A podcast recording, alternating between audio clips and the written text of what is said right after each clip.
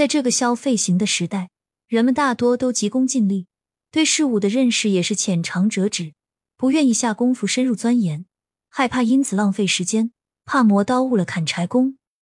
王阳明认为。辩既明矣，思既甚矣，问既神矣，学既能矣，又从而不惜其功焉，思之谓笃行。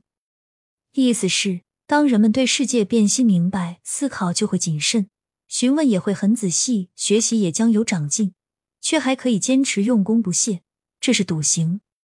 比如，当人们在学习基础知识的时候，往往只停留在表面，看起来好像已经了解所学知识，却没有深入思考，向外拓展。因而题目稍有变化，就无法解答，更无法举一反三，这就是浅尝辄止的坏处。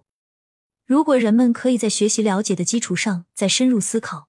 让这些资讯不断的刺激潜意识，以便把知识提炼和消化，进而可以灵活自如的运用这些知识，在拥有深入思考的习惯以后，就可以避免浅尝辄止的毛病，学会深入的了解事物，